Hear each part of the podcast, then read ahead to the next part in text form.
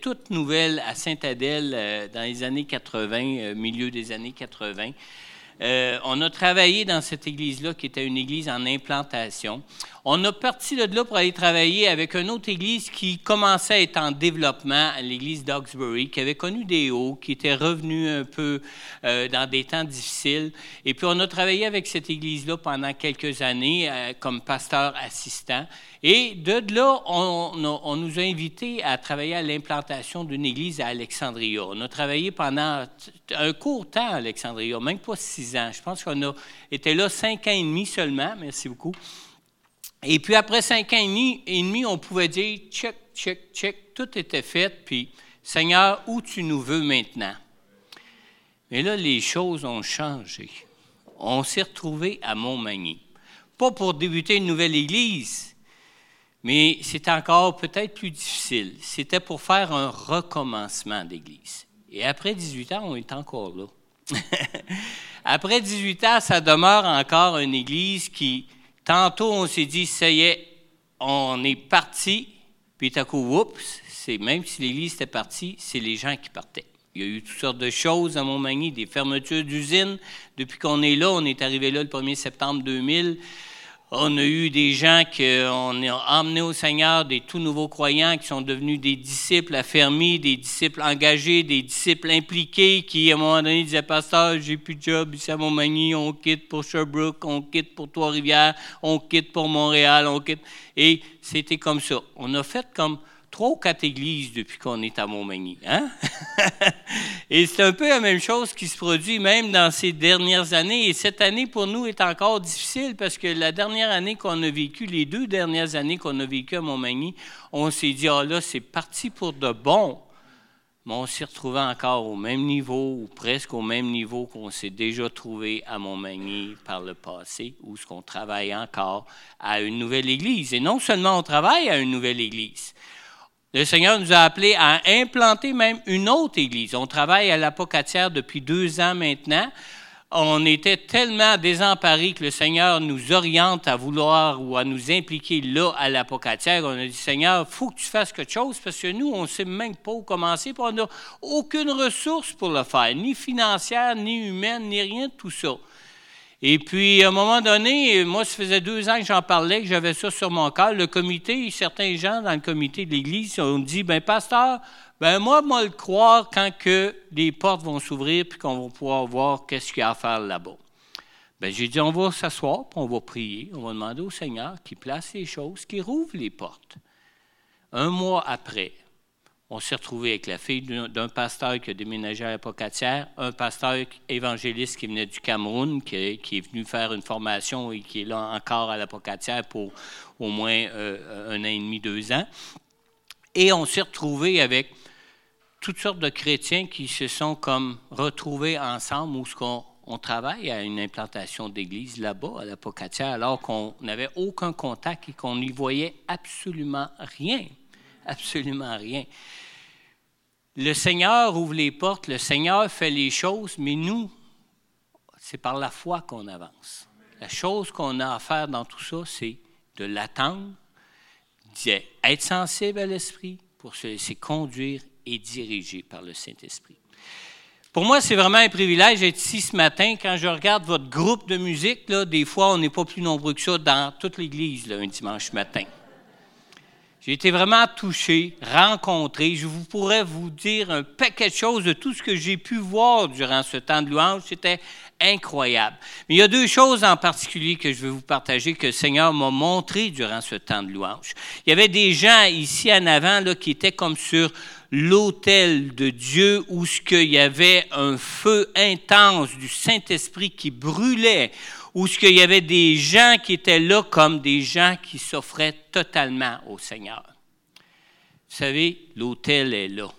Avancez et offrez-vous à Dieu. Dieu veut vous utiliser et Dieu est là parce qu'il veut prendre toute la place pour que votre cœur soit embrasé pour lui. Amen. Et la deuxième chose que j'ai vue, c'est une cabane perdue au milieu d'un champ de cocombres. Je sais pas si moi j'ai été. J'ai été élevé sur une ferme jusqu'à l'âge d'adolescence environ. Puis on avait une petite vieille grange dans le champ en arrière qui était une petite cabane où on rangeait quelques instruments aratoires des équipements de la ferme pour les garder tout simplement à l'abri de l'hiver. Mais cette grange-là était pleine de planches séchées, desséchées par le soleil, où ce il y avait plein de craques que quand la, journée se levait, quand le soleil paraissait, le soleil paraissait à travers les, les craques de ces planches-là. Puis le Seigneur, c'est un Dieu puissant qui veut venir régner et prendre toute sa place, la place qui lui revient dans nos cœurs, et il est digne de prendre toute la place mais il vient en toute douceur. La seule espace qu'on peut lui laisser dans nos vies pour entrer, pour venir rayonner, pour venir éclairer nos vies, il la prend. N'ayez pas peur d'arracher les vieilles planches. N'ayez pas peur d'ouvrir le toit et laissez-le rentrer pleinement. Pleinement. Dieu veut prendre toute la place dans vos cœurs. Amen. C'est un privilège d'être là. C'est rare que j'essaie des, invitations, Sylvie peut le dire, puis certains d'entre vous nous l'ont partagé. On est dans un ministère qui est souvent un fardeau parce qu'on a peu de ressources, peu de gens sur qui on peut s'appuyer. On se retrouve dans des situations un peu précaires, des fois en tant qu'Église comme telle. Alors, c'est très rare que j'invite, que, que j'accepte des invitations quand je t'invitais à prêcher. Puis quand le pasteur Bruno m'a transmis cette invitation-là, ça a fait comme, hum, tout de suite dans mon cœur, je criais, oui, oui, oui. Puis là, je me suis dit, non, non, c'est pas ça, Seigneur, j'ai tellement de fardeau de travail. Il euh, faut vraiment que tu me confirmes que tu me veux là. Et puis, vous savez, dimanche passé, il y a eu une tempête. Je devais être ici dimanche passé. Là, je me suis dit, Seigneur, peut-être que tu veux pas que j'y sois. Mais j'ai relancé à, Bruno, je lui ai dit, écoute, si tu veux qu'on remette ça, on pourrait peut-être remettre ça dimanche prochain. Puis il m'a réécrit, il a dit, oh oui, on va t'attendre dimanche prochain. Parfait. Mais c'est vous, hier, j'ai été passer ma journée dans le bureau pour ce message que le Seigneur m'a donné pour vous. Il était déjà prêt. Il était déjà prêt.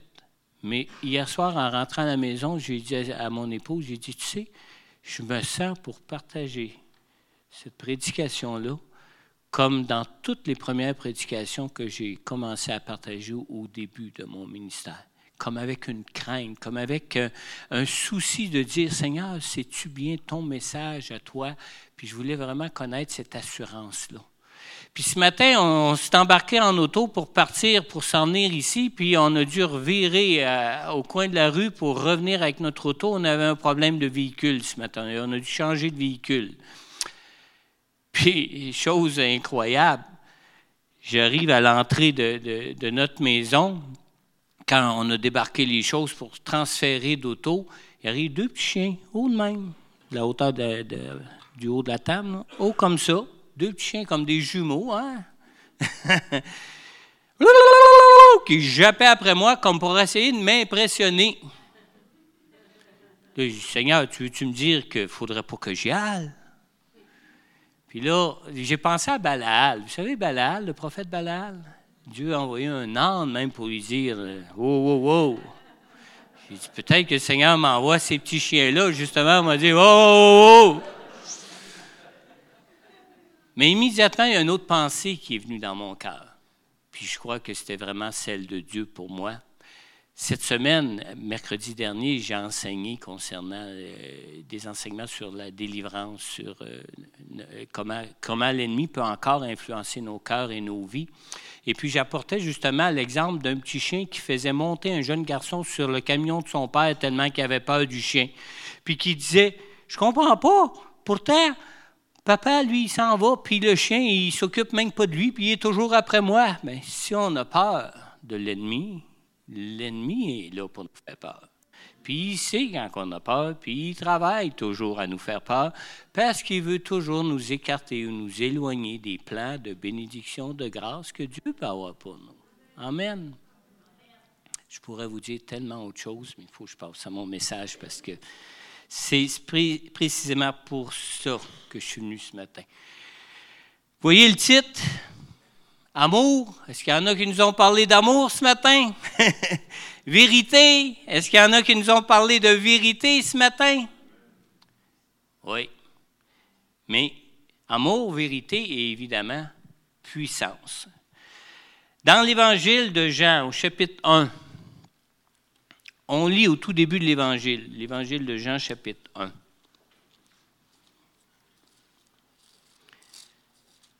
La plupart de mes versets sont tous dans mes notes, mais il y a certains versets que je vais me prendre le temps d'ouvrir ma Bible pour les lire. On lit ici, chez Jean chapitre 1, verset 1, Au commencement, la parole existait déjà.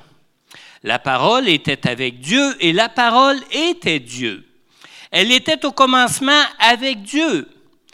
Tout a été fait par elle et rien de ce qui a été fait n'a été fait sans elle. En elle, il y avait la vie et cette vie était la lumière des êtres humains. La lumière brille dans les ténèbres et les ténèbres ne, l'ont pas reçue.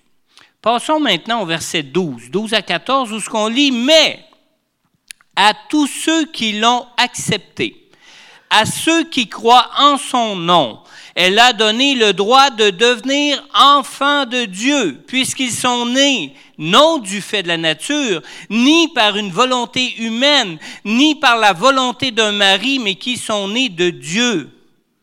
Et la parole s'est faite homme. Elle a habité parmi nous pleine de grâce et de vérité, et nous avons contemplé sa gloire, une gloire comme celle du Fils unique venu du Père. Et finalement, versets 16 à 18, on lit ici, Nous avons tous reçu de sa plénitude et grâce sur grâce. En effet, la loi a été donnée à travers Moïse, mais la grâce et la vérité sont venues à travers Jésus-Christ. Personne n'a jamais vu Dieu, Dieu le Fils unique qui est dans l'intimité du Père, est, celui pardon, qui l'a fait connaître. Prions ensemble. Père, merci pour ta parole ce matin. Ta parole qui est la vérité. Ta parole dont toi-même tu as dit, Seigneur Jésus, que rien de cette parole ne tombera que toute ta parole est gardée et gardée maintenant et éternellement, Seigneur. Mais Seigneur, merci surtout du Saint-Esprit, de ce que tu as fait pour nous pour que nous puissions connaître ton Saint-Esprit, ta présence, ton Saint-Esprit qui peut nous enseigner toutes choses, nous conduire dans toute ta parole, Seigneur, et faire lever ta lumière pour nous dans nos cœurs, dans nos vies, Seigneur. Seigneur, tu es digne d'être loué, digne d'être adoré. Et Seigneur, je te remercie de ce que tu es présent au milieu de nous maintenant, de ce que tu lui as été depuis ces premiers instants où ce que nous nous sommes tournés vers toi pour t'adorer, pour t'adresser toute cette louange et cette adoration de nos cœurs. Seigneur, viens nous rencontrer, chacun de nous personnellement, maintenant, maintenant dans nos cœurs car notre désir, notre passion pour toi, c'est que tu sois entièrement et totalement, complètement, pleinement notre Dieu, Seigneur, car tu es le Dieu de la vie et nous aimons ta vie, Seigneur. Dans le nom puissant de Jésus, Père. Amen. Vous pouvez peut-être vous demander pourquoi qu'on a pris tant de temps de lire tous ces versets de la parole de Dieu, surtout que qui qui sait pas qu'au commencement, la parole existait déjà? Hein? Qui d'entre nous ne saurait pas ça ce matin? Qui d'entre nous ne saurait pas que la parole était avec Dieu et que la parole était Dieu? Et qui d'entre nous ne sait pas ce matin que, comme on l'a lu au verset 12, à tous ceux qui croient en son nom, que Jésus leur donne le droit de devenir enfants de Dieu, nés de Dieu par le Saint-Esprit de Dieu. On sait tout ça. Mais l'importance de prendre le temps de lire et de relire la parole est que sans Jésus, il ne faut pas oublier, Jésus est la parole de Dieu en personne. Sans Jésus, sans la parole, nous demeurons sans force et à la merci du pouvoir du mensonge.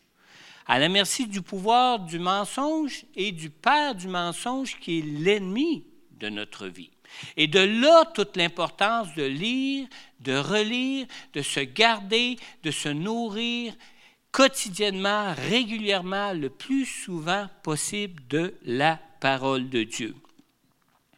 Nourrir notre foi de la parole de Dieu, vous savez, ce n'est pas une option pour nos vies. Nous nourrir de la parole, c'est une question même de liberté ou d'esclavage. Liberté ou d'esclavage. Jésus lui-même nous dit dans Jean au chapitre 8 au verset 31, Jésus dit à ceux qui avaient cru en lui, si vous demeurez dans ma parole, vous serez vraiment mes disciples. Vous savez, ici, dans ce verset-là, on met souvent l'accent de demeurer dans la parole afin d'être de vrais disciples de Jésus. Et ça, c'est vrai, ce n'est pas faux.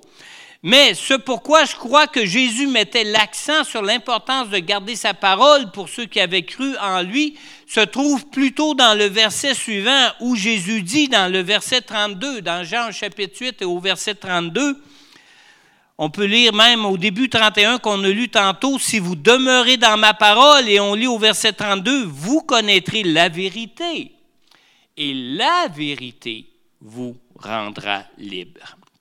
Alors la parole de Dieu n'est pas seulement une matière d'enseignement. La parole de Dieu, on lit dans Romains au chapitre 1 au verset 16 que l'évangile de Christ, c'est la puissance de Dieu pour le salut de tout homme qui croit.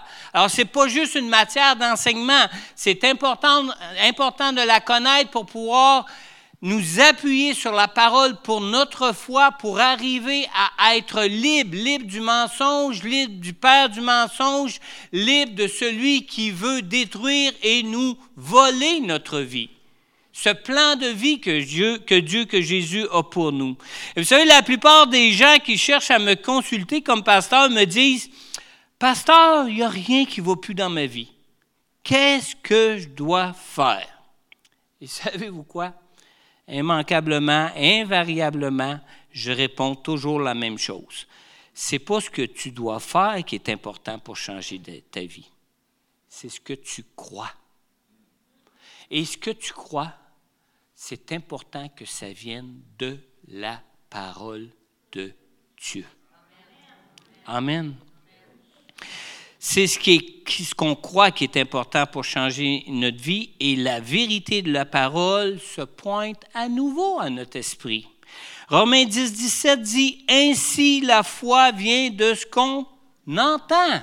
Et ce qu'on entend vient de la parole de Dieu, évidemment.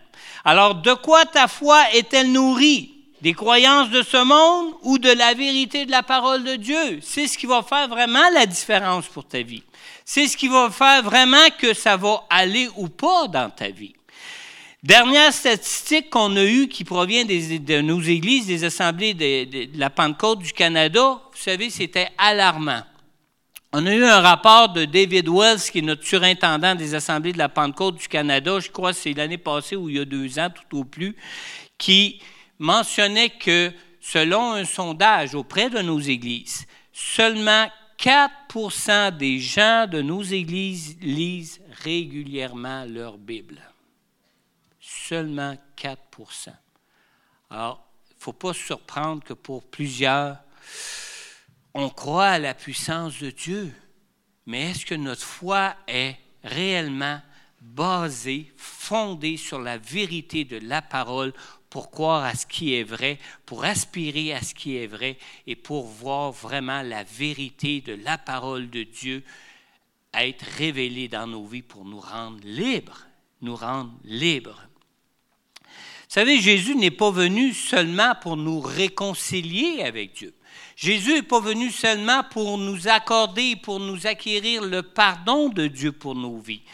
Dans Jean 10, 10, euh, on, lit que Jésus dit, le voleur ne vient que pour voler, égorger et détruire. Moi, dit Jésus, je suis venu afin que les brebis aient la vie et qu'elle l'ait en abondance.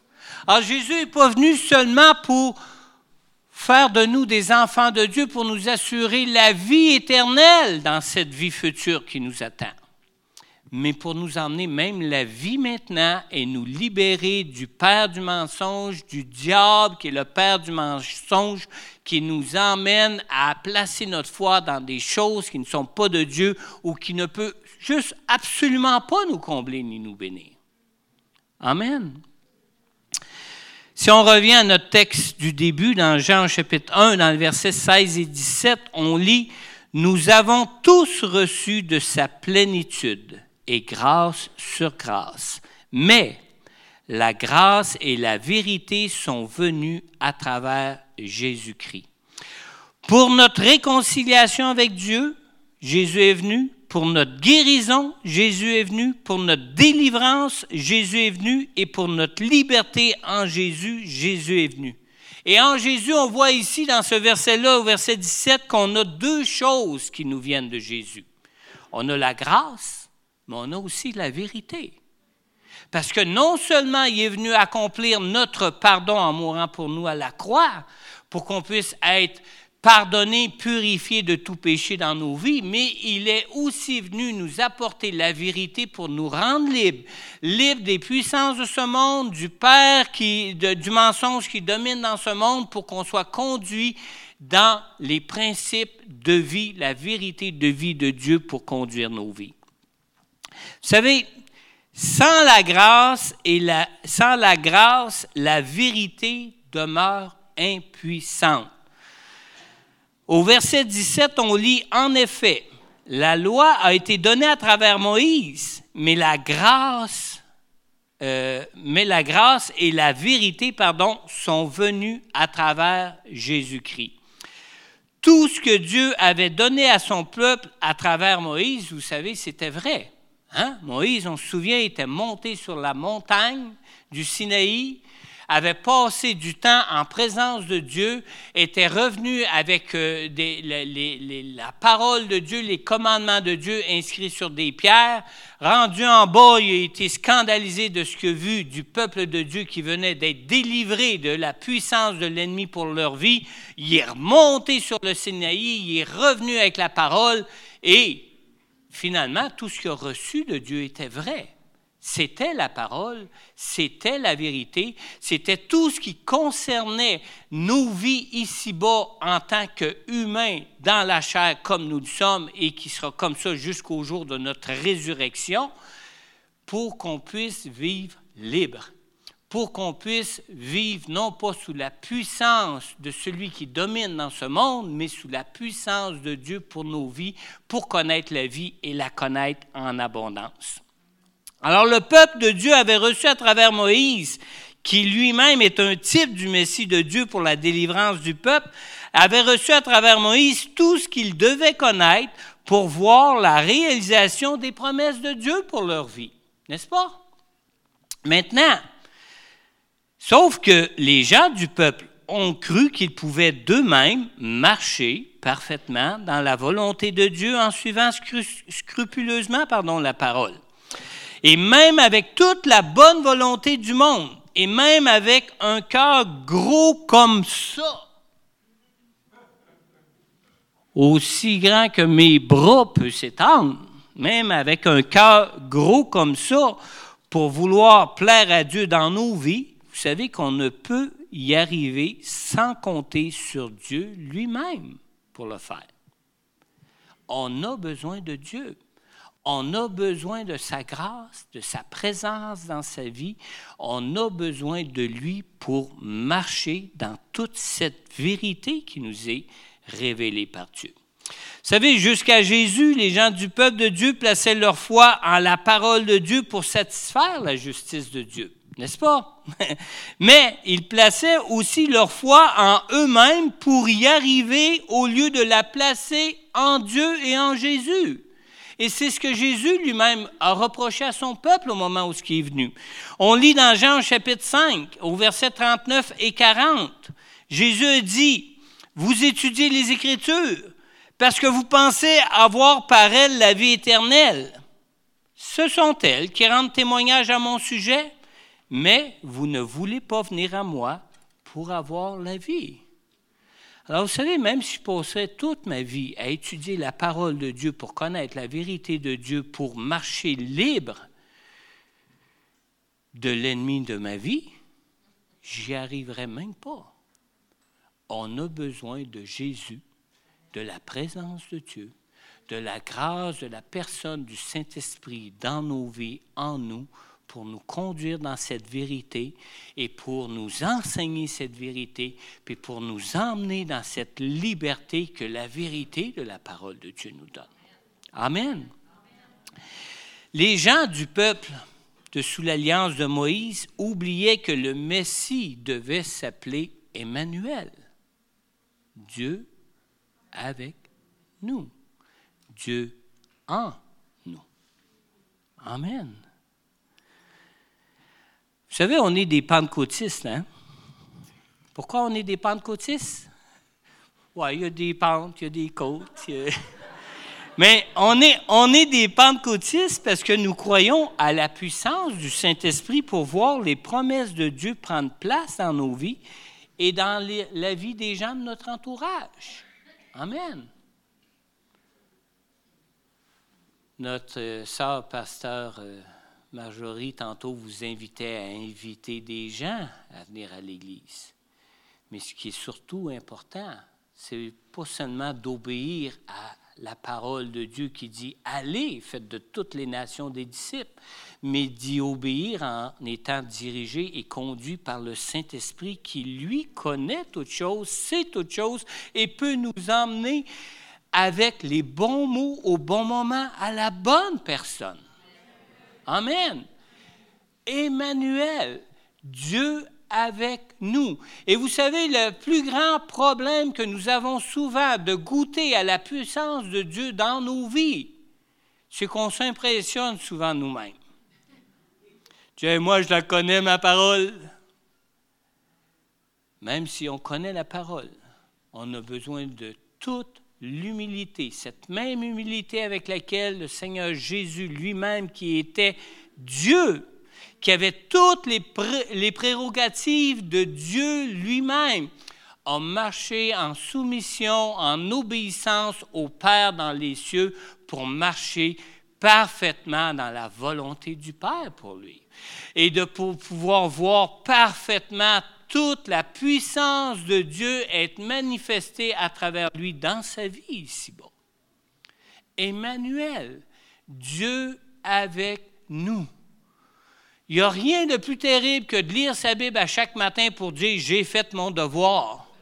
Ce qui devrait nous motiver à vraiment nous nourrir du Seigneur Jésus-Christ à chaque matin, c'est son amour pour nous ses promesses pour nous, de connaître sa présence avec nous, pour dépendre de lui et nous laisser conduire par lui jour après jour, pour marcher dans les voies que lui veut et a pour nous. Amen. Sans la grâce de la plénitude du Saint-Esprit en nous, la seule vérité de la parole nous, laisserait même sur notre appétit, avec tous nos désirs et nos espérances pour nos vies. Vous savez, il y a plusieurs versets de la parole de Dieu qui nous parlent de la puissance du Saint-Esprit.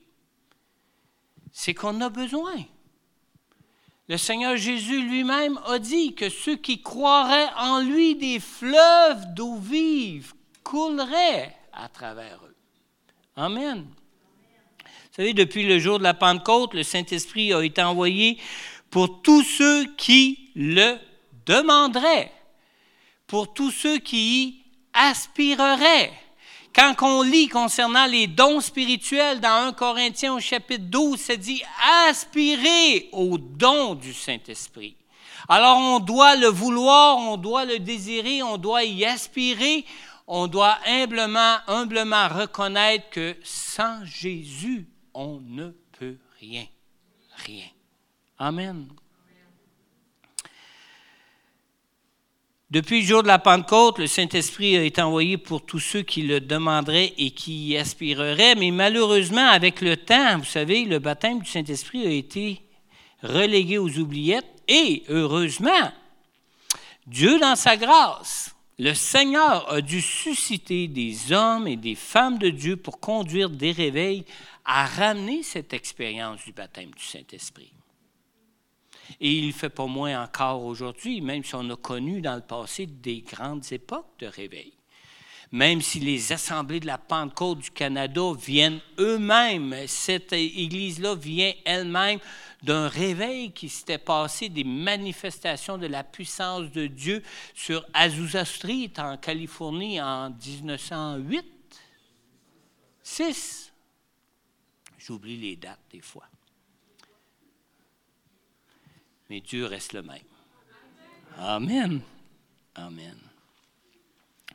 Vous savez, est-ce qu'il y en a qui connaissent Smith Wigglesworth ici?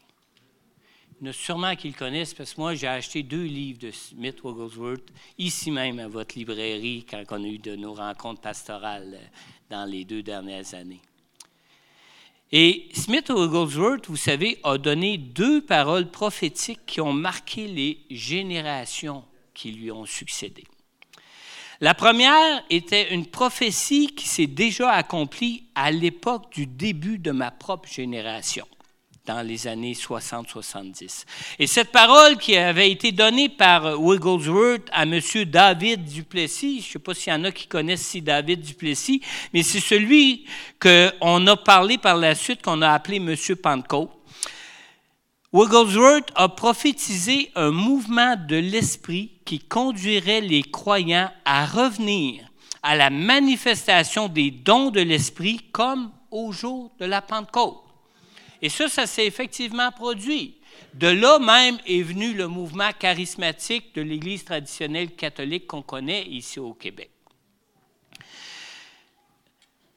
Non seulement il est venu le mouvement de charismatique, mais il y a beaucoup de gens religieux que leur foi, malgré tout, a continué de s'appuyer sur leurs propres œuvres plutôt que sur la foi en Jésus pour leur vie. Et c'est ça qui est souvent triste. Et nous-mêmes, on peut souvent faire la même erreur en tant que pentecôtiste, où ce qu'on s'appuie pleinement sur la parole de Dieu, qu'on croit à la parole de Dieu, on cherche à plaire à Dieu dans nos vies, mais on cherche à le faire par nous-mêmes. Je ne sais pas si vous êtes québécois pur laine d'origine comme moi, mais moi j'ai été et j'ai été élevé et j'ai cru en la religion catholique jusqu'à euh, même pas l'adolescence, à un moment donné, on a vu qu'il n'y avait pas grande puissance qui se manifestait là, mais on disait Aide-toi et le ciel t'aidera. Mais Jésus dit exactement l'inverse. Il dit Sans moi, vous ne pouvez rien faire. Amen on a besoin du Saint-Esprit où ce que c'est pas juste une question de plaire à Dieu ou de satisfaire la justice de Dieu, mais vraiment de marcher avec Dieu, de travailler avec Dieu, de se laisser conduire et diriger par Dieu dans nos vies. Amen.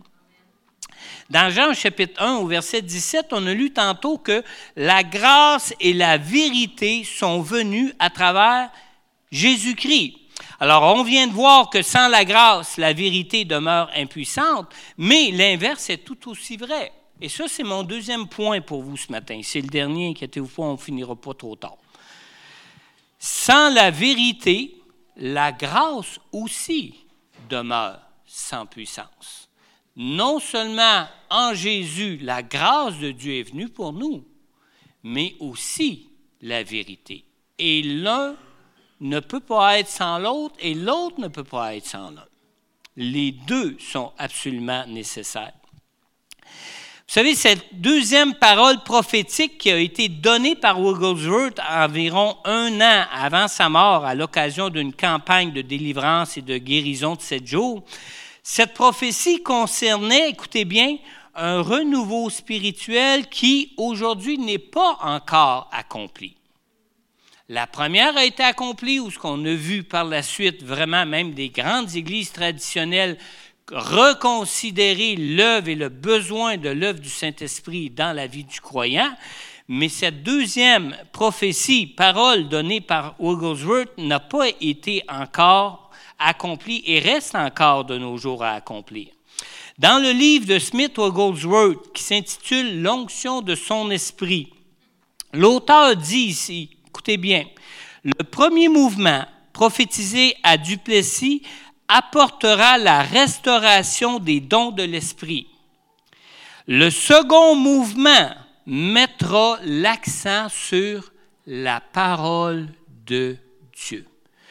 Savez-vous, à mon avis, la plus grande faiblesse que nous connaissons présentement qui empêche un réveil de prendre place dans nos églises, c'est qu'on n'est pas assez appuyé dans toute notre foi sur la vérité de la parole de Dieu, parce qu'on compte, et on néglige pas de compter sur la puissance du Saint-Esprit dans nos vies, mais on y compte tellement qu'on dit, oh, c'est pas grave même si j'ai pas le temps pour ça.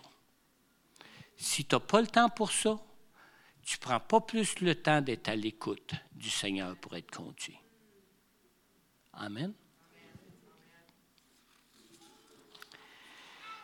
Et Wigglesworth lui-même ajouta que lorsque les deux mouvements de ces prophéties-là se rejoindraient, écoutez bien, il a dit, nous verrons le plus grand mouvement que l'Église de Jésus-Christ n'ait jamais encore connu. Le plus grand des réveils qu'on n'ait jamais encore vécu depuis l'avenue de Jésus. Amen. 2 Corinthiens 13, 8, vous savez, on lit ici, en effet, nous n'avons pas de puissance contre la vérité. Nous n'en avons que pour la vérité. Et là, toute l'importance de se tenir dans la vérité, là, toute l'importance d'être appuyé dans notre foi sur ce qui est vrai, ce qui vient de Dieu, et là, toute l'importance de connaître et de nous nourrir de la vérité. La grâce de la toute-puissance de Dieu dans nos vies par le Saint-Esprit ne peut être manifestée sans la vérité. C'est un must, c'est essentiel. En Jésus-Christ est venue la grâce et la vérité, l'un autant que l'autre. Tout peut devenir même catastrophique pour un croyant qui n'aspire pas à la vérité pour sa vie par amour pour Dieu tellement catastrophique que la Bible même nous en met en garde. On lit dans 2 Thessaloniciens au chapitre 9 et au verset 10. Savez-vous ce qui va se produire quand l'Antéchrist va réussir à apparaître ici? Ça dit que la venue de cet impie se fera par la puissance de Satan avec, écoutez bien, toutes sortes de miracles, de signes et de prodiges mensongers et avec toutes les séductions de l'injustice pour ceux qui périssent parce qu'ils n'ont pas accueilli l'amour de la vérité. On, on aime la puissance de Dieu. Amen. On aspire à la puissance de Dieu. Amen. Mais il ne faut pas oublier que le Père du mensonge, que l'ennemi de nos âmes, est aussi un être spirituel qui peut lui aussi, par séduction, produire des miracles, des signes et des prodiges mensongers.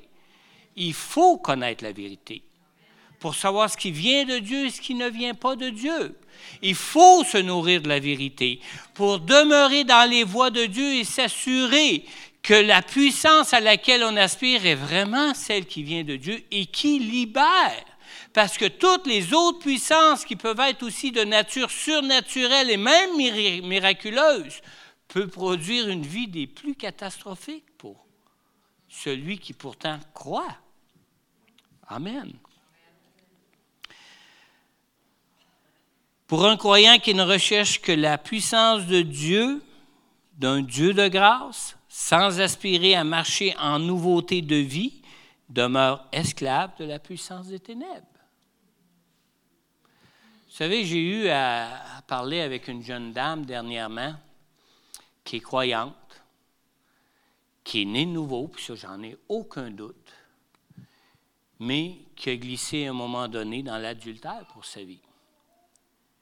Elle a glissé dans l'adultère au point où ce elle vivait tellement mal avec sa situation qu'à un moment donné, elle a parlé avec son conjoint qui, lui, est un ancien croyant qui marchait avec son Nouveau Testament dans, dans, sa poche, mais qui a abandonné le Seigneur depuis quelques années.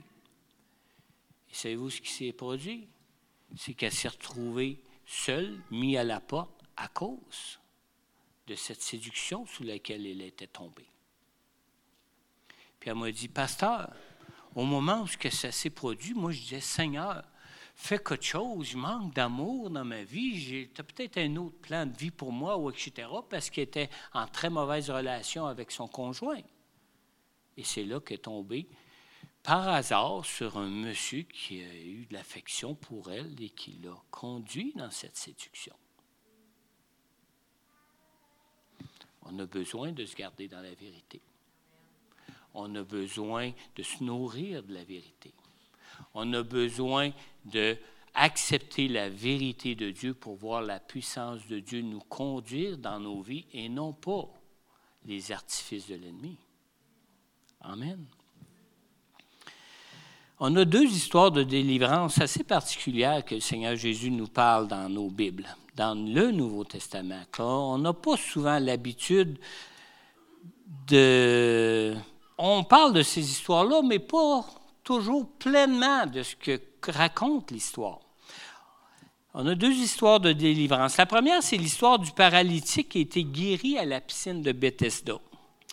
Et on lit dans l'Évangile de Jean, chapitre 5, au verset 14, on lit que Jésus le retrouva dans le temple, après qu'il ait guéri, évidemment. Il l'a retrouvé dans le temple et dit au paralytique, qui était plus paralytique, évidemment, Te voilà guéri. Ne pêche plus, de peur qu'il ne t'arrive quelque chose de pire. On a besoin de nous orienter de nous diriger, de nous placer et de nous tenir en toute vérité dans notre vie. Ce n'est pas que la grâce de Dieu n'est pas là. La grâce de Dieu est là pour connaître sa puissance, mais sa puissance demeure et reste avec nous que quand que nous nous tenons dans la vérité. On a aussi l'histoire de la femme adultère qu'on trouve dans Jean chapitre 8, dans les versets 10 à 11, où ce que Jésus lui dit, et le reste, pas besoin de vous le compter, je pense. On connaît très bien le reste. Jésus lui dit, Femme, où sont ceux qui t'accusaient? Personne ne t'a donc condamné. Elle répondit, Personne, Seigneur. Alors Jésus lui dit, Ben moi non plus. On a un Dieu de grâce. On a un Dieu qui pardonne. il dit, non, moi non plus, je ne te condamne pas. Va maintenant, mais désormais ne pêche plus. Amen. On a besoin de s'enligner et de se garder dans la vérité de la parole de Dieu afin d'être libre et de demeurer libre. Libre du mensonge, libre de la puissance du mensonge, libre de la puissance qui domine ce monde de mensonges.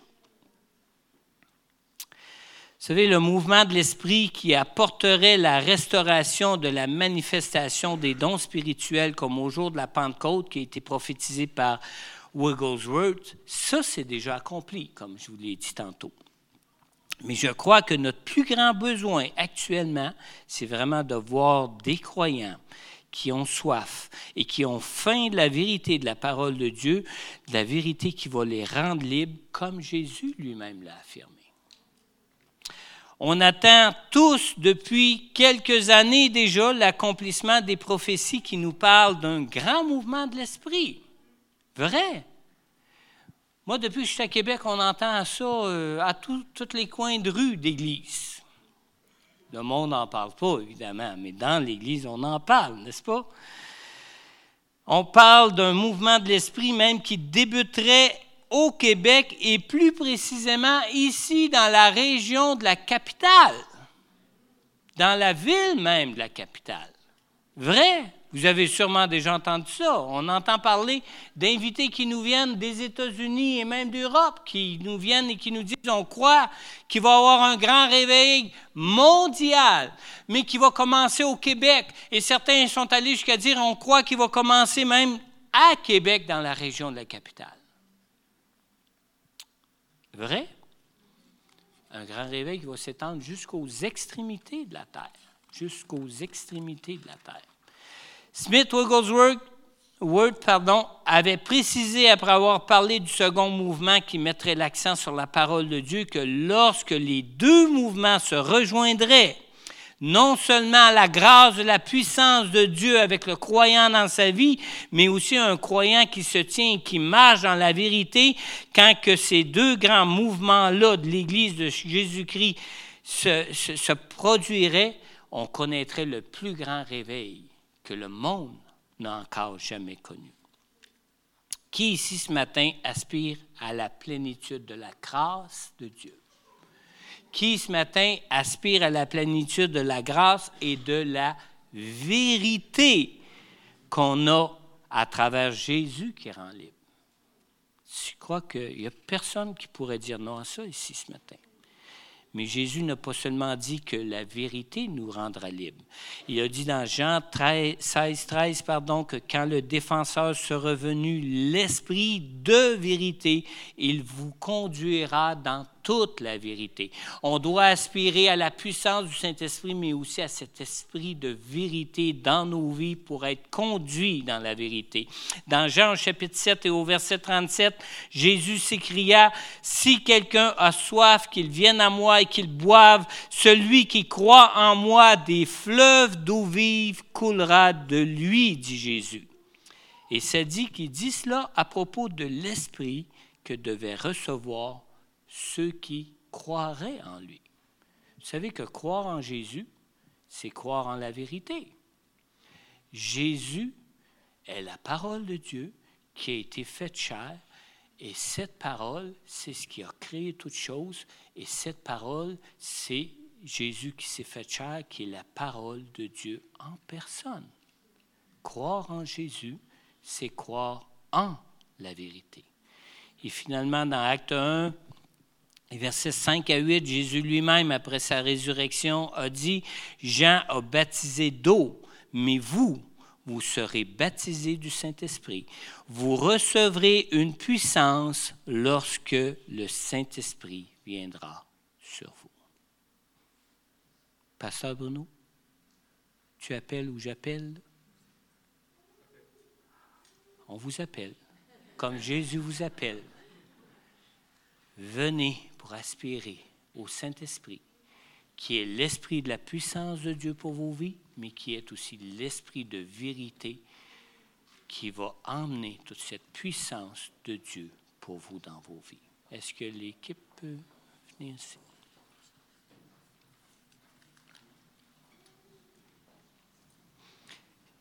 J'ai été surpris qu'on me dise si clairement combien j'aimais la vérité combien j'aspirais à la vérité et combien Dieu m'utiliserait pour partager la parole qui est la vérité. Et je crois que c'est notre plus grand besoin pour l'Église d'aujourd'hui, de marcher dans la vérité, de se nourrir de la vérité pour pouvoir voir la puissance de Dieu se manifester pleinement à travers chacun d'eux. J'ai vu l'autel ici. J'ai vu un autel en feu où le Saint-Esprit consumait des cœurs qui s'offraient à lui ce matin. Avancez-vous, on va prier pour vous. Venez offrir votre cœur pour que Dieu règne sur votre vie règne sur vos cœurs, règne dans vos pensées, règne sur cette Église, règne jusque dans cette ville et règne jusque dans cette province et ce monde. Amen. Il est digne de régner. Avancez-vous. Les pasteurs sont ici. On va prier pour vous. On va prier pour la grâce de Dieu. Le Seigneur Jésus lui-même a dit, vous recevrez une puissance quand vous recevrez le Saint-Esprit. Jésus est celui qui est venu en qui on a vu toute la plénitude de la grâce et de la vérité. cette même plénitude-là peut vous être donnée en vous, en vos cœurs, par la personne même du Saint-Esprit. Ouvrez vos cœurs maintenant et ouvrez grand vos bras pour dire, Seigneur, viens, remplis-moi, remplis-moi de ton esprit, de ta puissance, remplis-moi de ta vérité, de ta parole, remplis-moi pour que ma vie change, pour que ce monde change, pour que nous puissions demeurer avec toi qui es le Dieu de la vie, la source de toute vie. Amen. Amen.